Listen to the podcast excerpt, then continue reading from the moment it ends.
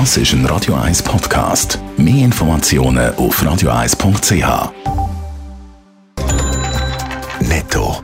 Das Radio 1 Wirtschaftsmagazin für Konsumentinnen und Konsumenten wird Ihnen präsentiert von Blaser Greinicher. Wir beraten und unterstützen Sie bei der Bewertung und dem Verkauf von Ihrer Liegenschaft. blasergreinicher.ch Raphael Wallimann. Die Weltbank und der Internationale Währungsfonds IWF unterstützen die Ukraine mit einem Hilfspaket. Das Paket sei 3 Milliarden Dollar schwer, teilt die Weltbank mit. Rund 350 Millionen sollen so rasch wie möglich an die Ukraine ausgezahlt werden. Die EU will sieben russische Banken aus dem Bankenkommunikationssystem SWIFT ausschließen.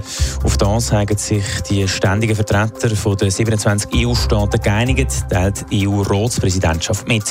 Die grösste russische Bank ist nicht betroffen. Die Schweiz unterstützt die ukrainische Bevölkerung mit Hilfsgütern von rund 25 Tonnen. Gestern Abend ist ein Transportflugzeug auf Warschau geflogen. Von dort sollen die Hilfsgüter in die Ukraine gebracht werden, wie das Außendepartement mitteilt. Es werden unter anderem Medikamente, aber auch Zelt und Matratzen geliefert. Also wir merken, der Ukraine-Krieg dominiert die Wirtschaft, Nachrichtenlage. Wir haben es gehört, die Ukraine bekommt finanzielle Hilfe aus der ganzen Welt. Gegen Russland werden dafür die Wirtschaftssanktionen täglich verschärft. Raphael Wallimann, die USA, hat die Nacht neue Sanktionen beschlossen. Welche Bereich betrifft es? USA hat sich seinen europäischen Verbündeten angeschlossen und den Luftraum für alle russischen Flugzeuge gesperrt. Damit treffen wir die russische Wirtschaft empfindlich, hat der US-Präsident Joe Biden vor dem Parlament gesagt.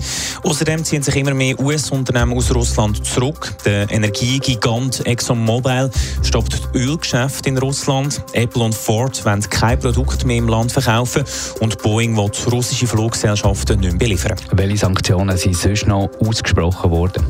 Die EU-Staaten haben mitgeteilt, welche russischen Banken vom Zahlungssystem SWIFT ausgeschlossen werden. Das sind sieben Banken. Nicht betroffen ist die grösste russische Bank, die Sberbank. Außerdem wollen die G7-Länder den finanziellen Druck auf Russland erhöhen. Es werde eine Taskforce eingesetzt, die sich darauf konzentriert, das Vermögen von reichen Russen einzufrieren und zu beschlagnahmen, hat der US-Finanzminister gesagt.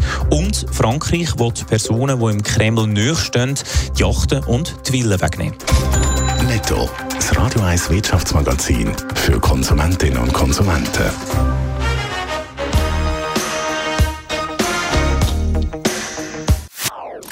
Das ist ein Radio 1 Podcast. Mehr Informationen auf radio1.ch.